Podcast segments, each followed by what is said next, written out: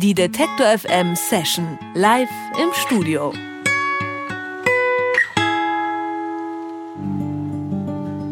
Die Regeln der Musikschule hat Meadows schon lange gebrochen. Mit seinem Projekt macht der Singer-Songwriter nicht mehr klassische Musik, sondern Indie-Folk. Das ist meine Art von Punk, sagt der Musiker selbst.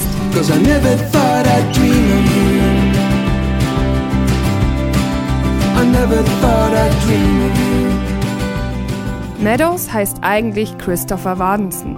Er ist in einer winzigen Stadt an der schwedischen Ostküste aufgewachsen, umgeben von Wald und Meer. Diesen Einfluss der Natur hört man auch in den erdigen und atmosphärischen Liedern. Through your window, by the water, can you see me? Mit seiner Musik hat Meadows es auf verschiedene von Spotify kuratierte Playlists geschafft. Außerdem war er in den USA, in Großbritannien, Skandinavien und auch in Deutschland auf Tour. Ende Oktober kam seine erste EP raus, The Only Boy Awake. Jetzt in der Detektor FM Session Meadows.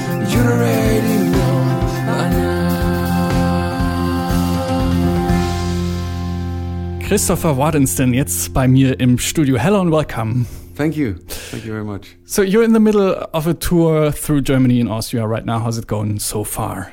It's going great. It's been the like every night is superseding.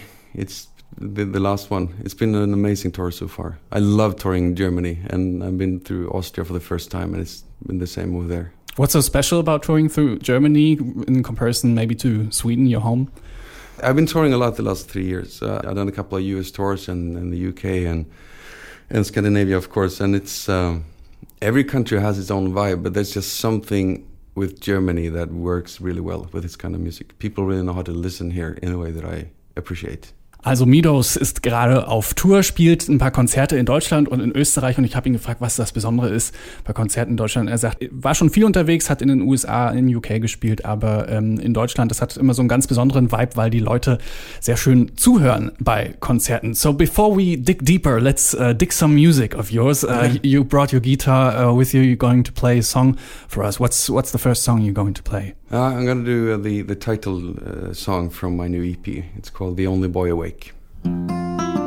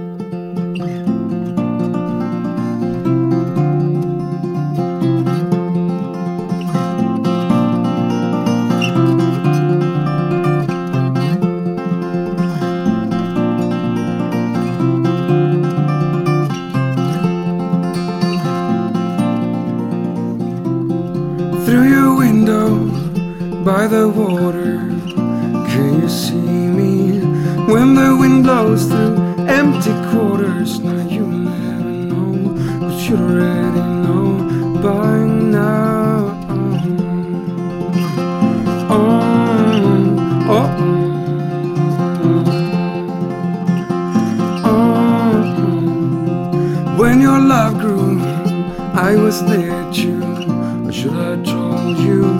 I'm the only boy awake now. gazing at the stars. I dive into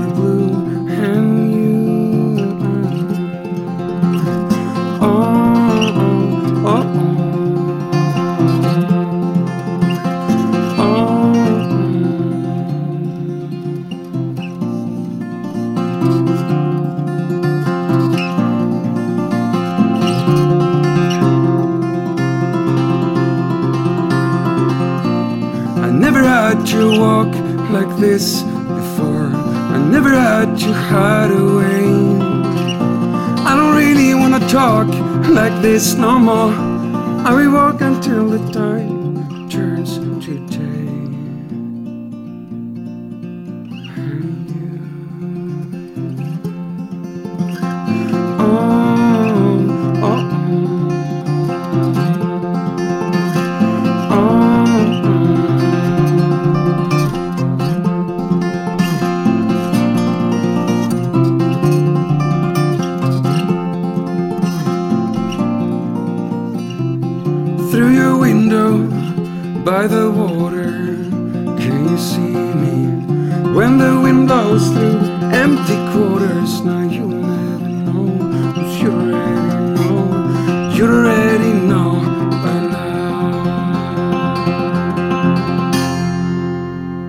Meadows mit uh, The Only Boy Awake live eingespielt in der Detektor FM uh, Session. So uh, to start things off, Christopher, uh, tell us a little bit about you, about where you're from, uh, about how you started making music. I'm born on the east coast of Sweden, um, in a really tiny city in the forest. All, all of Sweden is a forest, basically. so uh, just by the Baltic Sea, and there was a lot of music there, and I, I grew up in a in a musician's home, so it was kind of natural that I started playing. And then I, I, I started doing top 40s in bars when I was about 16 and quit school and started touring. And um, then I studied music for a few years, and yeah, I played classical music for a few years and did recitals. And then I got fed up with it and started doing pop music. What instrument was it in, in classical music? It was, it was classical guitar. Okay. I did that for a while, um, for like almost 10 years. Mhm. And um, a lot of German music, actually. A lot of Oh, really? old lute music. What kind of German music wa- wa- was it? I, li- I li- like South German. It was actually mostly in French style, but it was Yeah. a lot of German composers like uh, Jacques Bittner and um, Sylvius Leopold Weiss, some Mhm. Bach, of course. I Mhm. still love it, but it's it's. Um, I love to listen to it more. So playing Bach on a um, acoustic guitar sounds pretty hard uh, to me. Yeah, uh, yeah, to, it to, is. to play. You need it really you, is. You need quite the finger skills. Yeah, Yeah. well, you learn. Yeah, you. It's it's a good thing when you move to something that is perhaps simpler to play afterwards. I'm really, I'm, I'm really happy I did it. I don't miss it. Okay. Also wir haben gerade ein bisschen darüber gesprochen, wo Christopher so herkommt, was so seine Ursprünge sind und ist, ähm, hat ein bisschen erzählt, er ist aufgewachsen an der Ostküste Schwedens, kommt aus einer musikalischen Familie und hat dann ja klassische Musik studiert, hat viel Konzertgitarre gespielt und darunter auch viele deutsche Komponisten ähm, gespielt, unter anderem auch Bach auf einer Akustikgitarre. Das muss man auch erstmal ähm, hinkriegen. So you just released your first EP, The Only Boy Awake, and I uh, stumbled upon a post on your Facebook page saying the first two chords on my record is a violation of every single credit I earned in composition class. That's my level of punk. Yeah. So I wonder, having studied, you know, composition, does that actually help you in writing these kind of songs, or does that in some way limit you in being that punk and uh, exploring, you know, boundaries beyond the typical verse chorus scheme?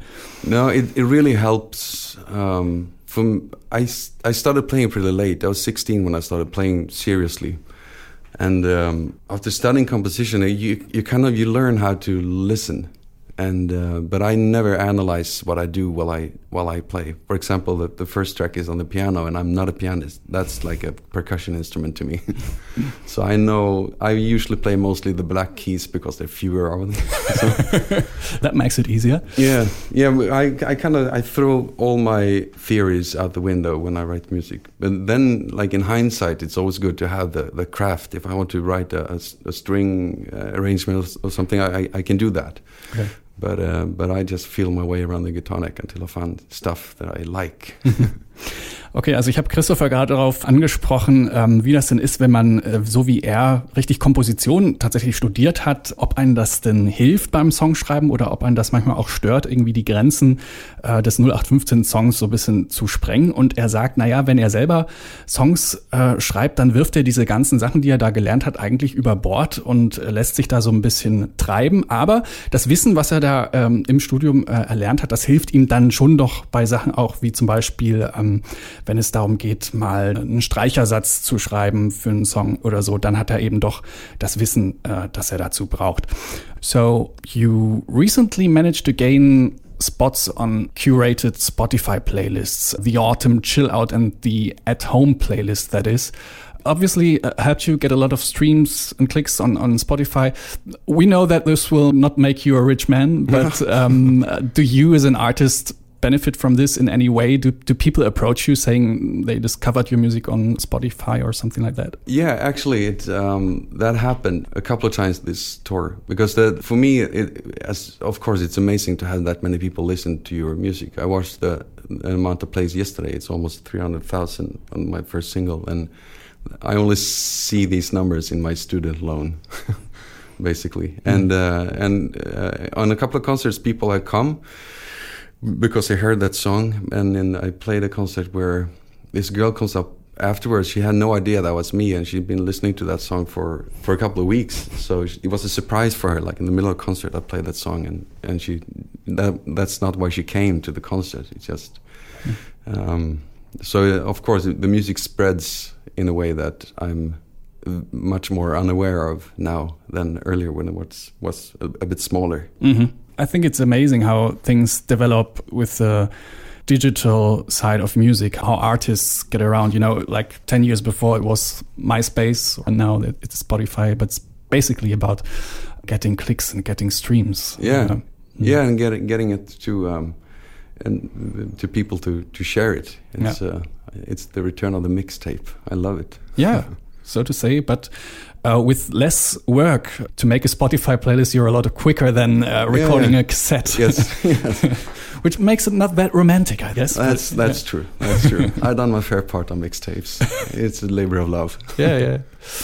Also wir haben ein bisschen über Spotify-Playlisten gesprochen, weil äh, Meadows hat es mit einem Song ähm, auf diverse kuratierte Spotify-Playlisten geschafft, die eben viele Follower haben und damit wird so ein Song sehr, sehr bekannt, ja. Und allein dieser Song zum Beispiel, Moonlight war, das hat äh, so an die 300.000 äh, Streams bekommen. Und wir haben drüber gesprochen, ja, reich wird man davon nicht, aber bringt das denn was? Und Christopher sagt, ja, doch, es gab auch Leute, die dann bei Konzerten zu ihm gekommen sind und gesagt haben, Mensch, das ist doch der Song, den ich schon die ganze Zeit jetzt immer gehört habe. Also ähm, auch diese Art und Weise der Verbreitung von Musik äh, hilft und macht Künstler bekannter, macht, sorgt dafür, dass Leute auf äh, Musik aufmerksam aufmerksam werden. So uh, you're playing uh, as a solo artist now on this tour. Is there also a band scenario, or is Midos a kind of one one man show? Well, it's just me usually, but sometimes uh, that's part of why I, choose to have a, a, name that I say. I, I, can say I'm Meadows, or I can say we are Meadows. But um, sometimes, like on my release concert in, in Sweden, I had a full band, and that was great because they, they were fantastic musicians. Uh, but I've done quite a few tours with a singer from Sweden, Anna Fogel, and uh, she's going to join me on this tour at the end. She just released her own EP, and she's um, yeah, she's an amazing singer. So so I, I try to have her on as much as I can. It really grows with her. Okay, also Christopher hat, äh, ist auf der Bühne meistens alleine, aber hat manchmal auch eine Sängerin mit dabei, eine Kollegin aus Schweden, Anna Vogel. Und äh, Meadows, nicht Midos, wie ich gesagt habe, sondern Meadows, so spricht man es richtig aus. Basically ist das also er als Solo-Act und manchmal gesellen sich da eben noch weitere Musiker mit auf die Bühne. Now you're the solo act in the studio for us. You're going to play another song for us. What's it going to be? It will be uh, another track from the EP called Dream of You. Dream of You von Meadows jetzt im Detektor FM Studio.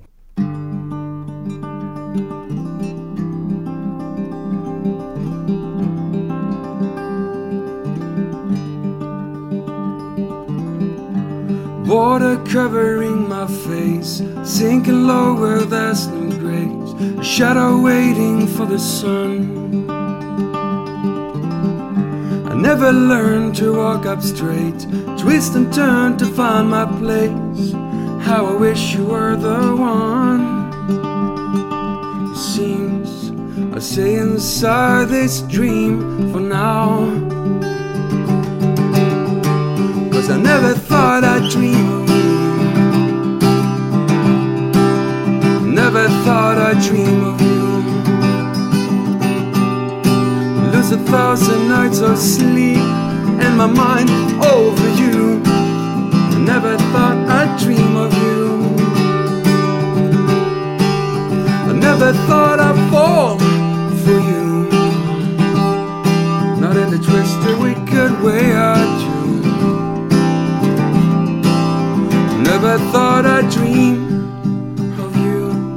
but I do.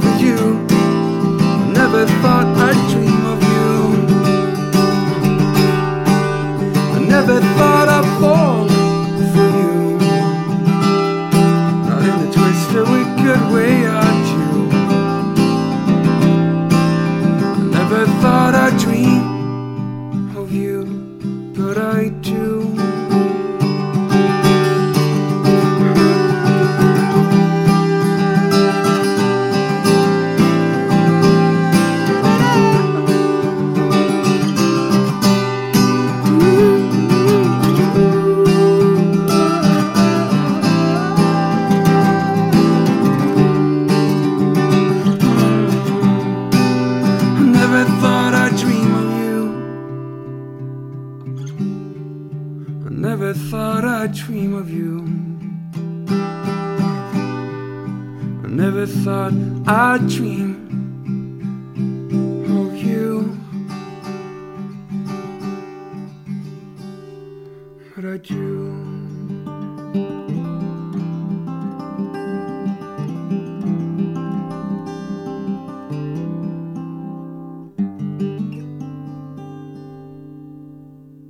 Meadows in der Detektor FM Session und Meadows ist gerade auf Tour und hat Ende Oktober seine erste EP rausgebracht, The Only Boy Awake. Und hinter Meadows steckt der schwedische Songwriter Christopher Wardensten. Thanks for stopping by. Have a lovely tour and uh, yeah, thanks for the session. Thank you so much. Thank you for having me. Die Detektor FM Session live im Studio.